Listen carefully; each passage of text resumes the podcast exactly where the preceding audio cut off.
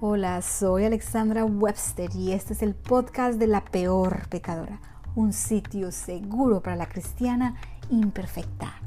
Aquí te comparto mis compilaciones cristianas acerca de la autoestima, el matrimonio, la crianza y mi parte favorita, la teología y todo al estilo de la peor pecadora. Un estilo único, transparente y refrescante. Todo esto para tu entretenimiento y crecimiento personal.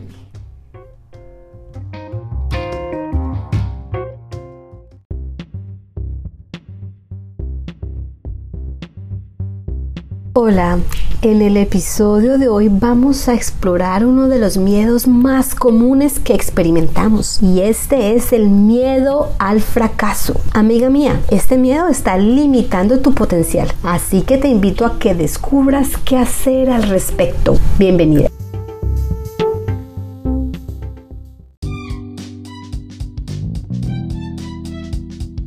Si hubiera una competencia de mayores fracasos, probablemente también fracasaría en esa competencia. Describe el fracaso en dos palabras.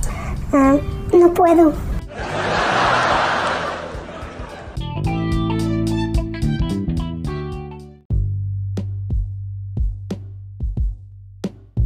El miedo a fallar puede bloquearte completamente y también puede evitar que descubras el gran potencial que tienes. En general, todos, todos algunas veces experimentamos este miedo, pero se convierte en un problema complejo cuando regularmente, óyeme bien, regularmente permites que te impide lograr tus metas. Cuando tú dejas que el miedo al fracaso detenga tu crecimiento personal, irónicamente, amiga mía, dejas que tu miedo se convierta en tu realidad. Pierdes excelentes oportunidades de éxito y por ende fracasas.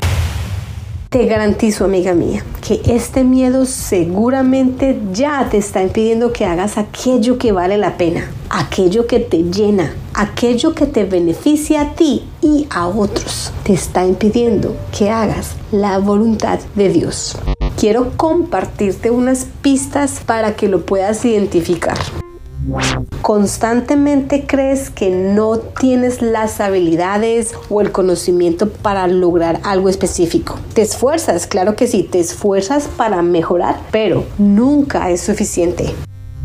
Permaneces en un ciclo de inseguridad. Empiezas con ganas y buena energía. Planeas, te educas. Progresivamente te convences de que tal vez no es una buena idea paras completamente y sin tener un argumento válido. Por ende terminas sintiéndote estúpida por haber intentado. Postergas, aplazas, dejas cosas para el otro día y así afectas tu desempeño, también tu capacidad para terminar a tiempo. O sea, es un autosabotaje. Le dices a la gente que probablemente vas a fracasar. Esto lo haces porque quieres bajar sus expectativas, porque a toda costa quieres evitar la pena. Minimizas tus propias habilidades para evitar sentirte decepcionada. Temes que tus imperfecciones o deficiencias hagan que otras personas piensen menos de ti.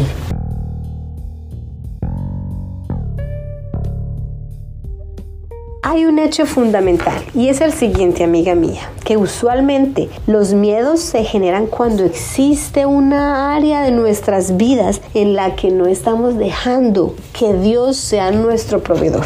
Te lo repito, los miedos se generan cuando existe un área de tu vida en la que tú no estás dejando que Dios sea tu proveedor. Hmm. La raíz del problema, amiga mía, es que tu identidad no está completamente en Jesús. Tu valor y tu identidad están definidas en, primero, los resultados de tus acciones. Segundo, lo que tú piensas de ti misma. Tercero, lo que otros piensan de ti. Cuarto, lo que tú y otros perciben como éxito o fracaso. Quiero que despiertes. Despierta, despierta. Porque esta mentira no es coincidencia, pero para nada coincidencia. ¿Tienes un enemigo y sabes que su éxito no proviene de su perspicacia? no, más bien es generado por su insistencia. Él no es creativo, más bien es persistente y consistente. Te ataca con las mismas mentiras. No puedes hacer esto. Mira cuántas veces has fallado. Tú y solo tú eres el problema. Ya sabes qué va a pasar. No lo intentes. Recuerda, debes autoprotegerte. Este miedo tiene un propósito. Su propósito es el que tengas una imagen incorrecta de Dios. Esta mentira hace que, por ejemplo, dudes que Dios es todopoderoso. Tú crees que Él solo puede usar tus victorias, pero tus fallas solo hacen su trabajo más difícil. O sea, eres un problema para Dios. Yo digo, amiga mía, no más. Es suficiente de esta mentira. Es hora de que tomes acción. Para confrontar y derrotar un miedo no existe una técnica específica, pero siempre debes usar el poder de la palabra de Dios.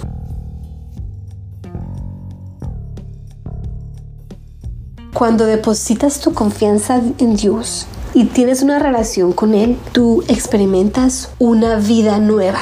Ahora, si no estás segura de tener una relación con Dios y si deseas entender el significado de este término o si dudas, de pronto piensas que sí, pero no sabes, si quieres una certeza, por favor explora mi podcast. Existe uno en particular que puede ayudarte bastante en este tema. Se llama ¿Qué significa tener una relación con Jesús o con Dios? También explora otro que se llama El Evangelio. Accede a mi sitio web o busca otros episodios de este podcast.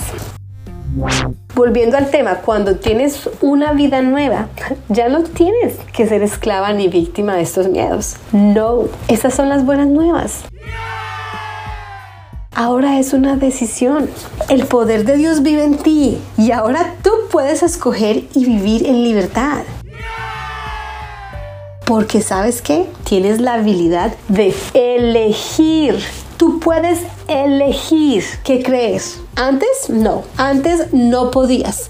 Antes estabas ciega, antes tenías cadenas.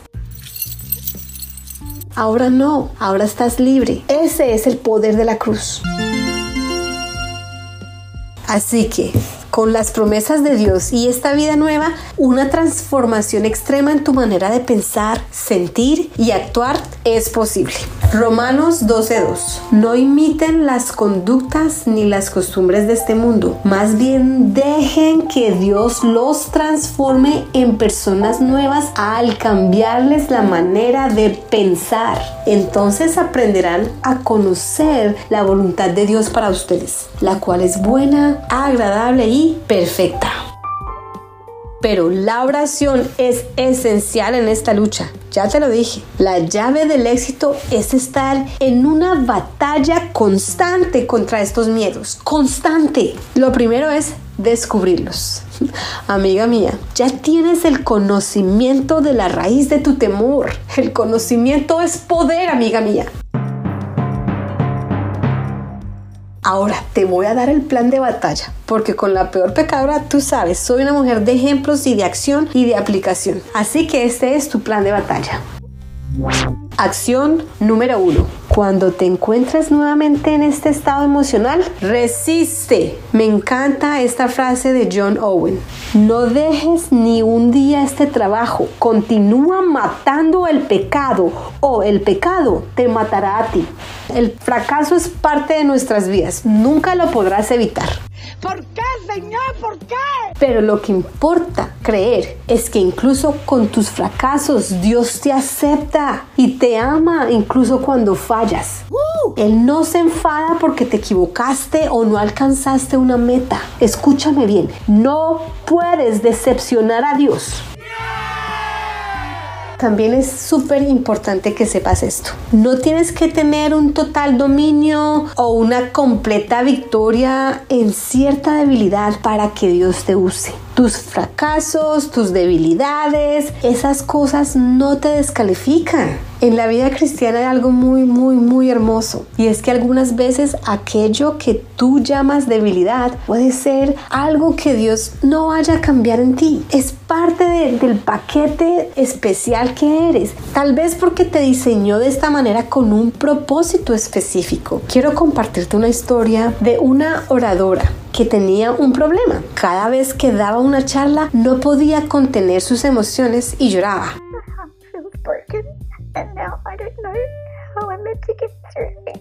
Por muchos años luchó en contra de esta debilidad, pero un día Dios le reveló que él estaba usando lo que ella llamaba debilidad. Dios estaba usando sus emociones para que su público se conectara con ella de manera personal.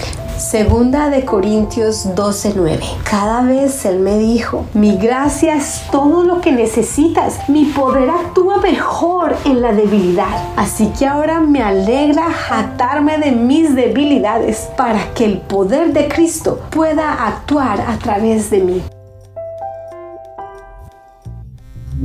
Acción número 2. Pídele a Dios que te revele el porqué de estos miedos. En oración, pídele claridad acerca del problema que existe en tu corazón. ¿Por qué, Señor? ¿Por qué? El autoconocimiento es clave y Dios lo provee. ¿Por qué? Porque no hay nadie que te conozca más que Dios. Él sabe todo acerca de ti. Pregúntale, busca patrones de comportamiento. No sé, algo tal vez en tu pasado, una memoria en particular, una interacción una herida que necesitas que Él sane. Salmos 139, 23, 24. Examíname, oh Dios, y conoce mi corazón. Pruébame y conoce los pensamientos que me inquietan. Señálame cualquier cosa que en mí te ofenda y guíame por el camino de la vida eterna. Acción número 3. Lucha estos miedos. Activa tus sentidos espirituales y ve con los ojos de la fe. No tengas miedo. Gran parte de tu miedo al fracaso proviene de no confiar en Dios con el resultado de tus acciones. No hay absolutamente nada que temer. Tus fallas no te definen, te define Cristo. El amor de Dios es ilimitado. Una de las promesas que Dios te ha dado a ti en su palabra es que todo lo que experimentes en tu vida puede ser usado para tu bien y también para el bien de otros. Todo, todo incluso cuando tú no lo sientes de esa manera, también cuando te parezca lo opuesto. Abre los ojos de la fe y reclama esta hermosa promesa. Romanos 8:28. Y sabemos que Dios hace que todas las cosas cooperen para el bien de quienes lo aman y son llamados según el propósito que Él tiene para ellos. Acción número 4. Sé humilde. Sométete a la voluntad de Dios.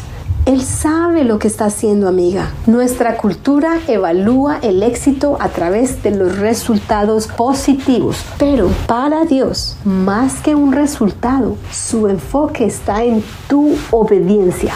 Esa, amiga mía, esa es tu victoria. No para complacerlo únicamente, sino para tu propio bien y el bien de los demás. Piensa en un ejemplo de la Biblia hermoso. Piensa en Noé, la historia de Noé. Por aproximadamente 100 años, amiga mía, 100 años le tomó a Noé construir esa arca.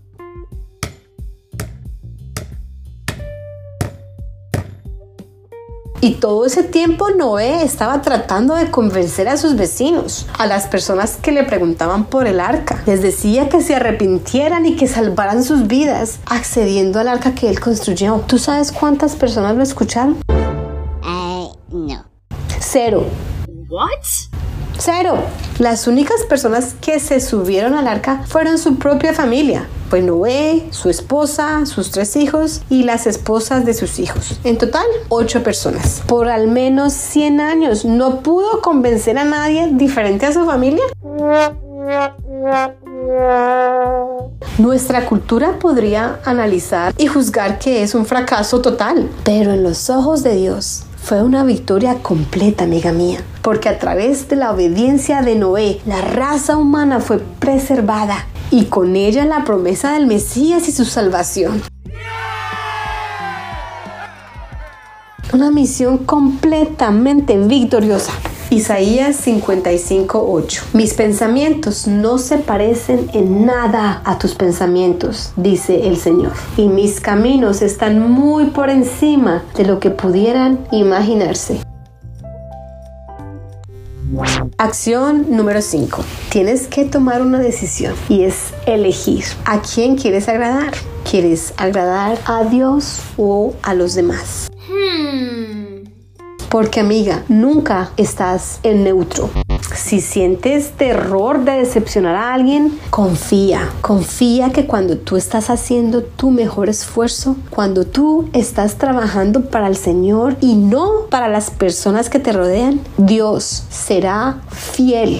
Porque amiga, el vivir preocupada acerca de lo que las demás personas piensan de ti es una trampa, una trampa que te mantiene atascada. Así que tienes que decidir, ¿quieres seguir atrapada en el deseo de obtener la aprobación de otros? Que además es una tarea imposible y súper desgastadora. ¿O deseas aceptar la aprobación que Dios ya te ha otorgado? Él te aceptó en el momento que aceptaste a Jesús como tu Salvador. La aprobación de Dios es la única que importa. Gálatas 1.10. Queda claro que no es mi intención ganarme el favor de la gente, sino el de Dios. Si mi objetivo fuera agradar a la gente, no sería un siervo de Cristo ya tienes el plan de batalla. Pero, amiga, aunque somos parte fundamental en la lucha contra estos miedos, te recuerdo que es solo Dios quien te otorga la victoria. Así que confía en Él, no en tú misma. Lo más importante es que sepas que tú no estás sola. Y este miedo es uno de los miedos más comunes. Es más común de lo que crees. What? Quiero darte ejemplos de la Biblia con personas que tuvieron este miedo a fracasar. Gedeón. Él fue elegido por Dios para liberar a su pueblo, pero Gedeón le pidió a Dios que lo convenciera como tres veces. En diferentes ocasiones le puso ciertas pruebas para verificar que Dios no estaba equivocado y por ende que él no iba a fracasar. ¿Recuerdas también la historia de Moisés? Moisés le imploró a Dios que escogiera a otra persona para su misión porque él no era apto.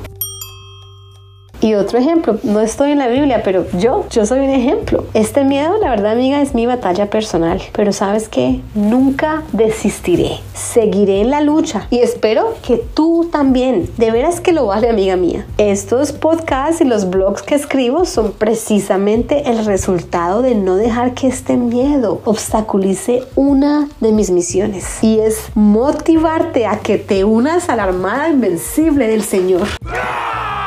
Porque amiga mía, la batalla por tu mente empieza ahora mismo. Prepárate para experimentar libertad.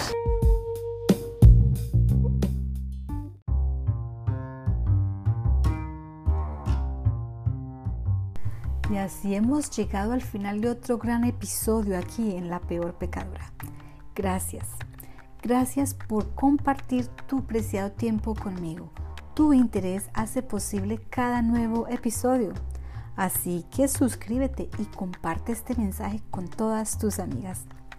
Asegúrate también de visitar mi sitio web www.lapeorpecadora.com. Así no te pierdes de mis últimas actualizaciones. Allí también encuentras los links de acceso a mis redes sociales. La Peor Pecadora está en Instagram, Twitter, Facebook, YouTube y tus plataformas de podcast favoritos. Te dejo con las palabras del apóstol Santiago. No solo escuchen la palabra de Dios, tienen que ponerla en práctica. De lo contrario, solamente se engañan a sí mismos.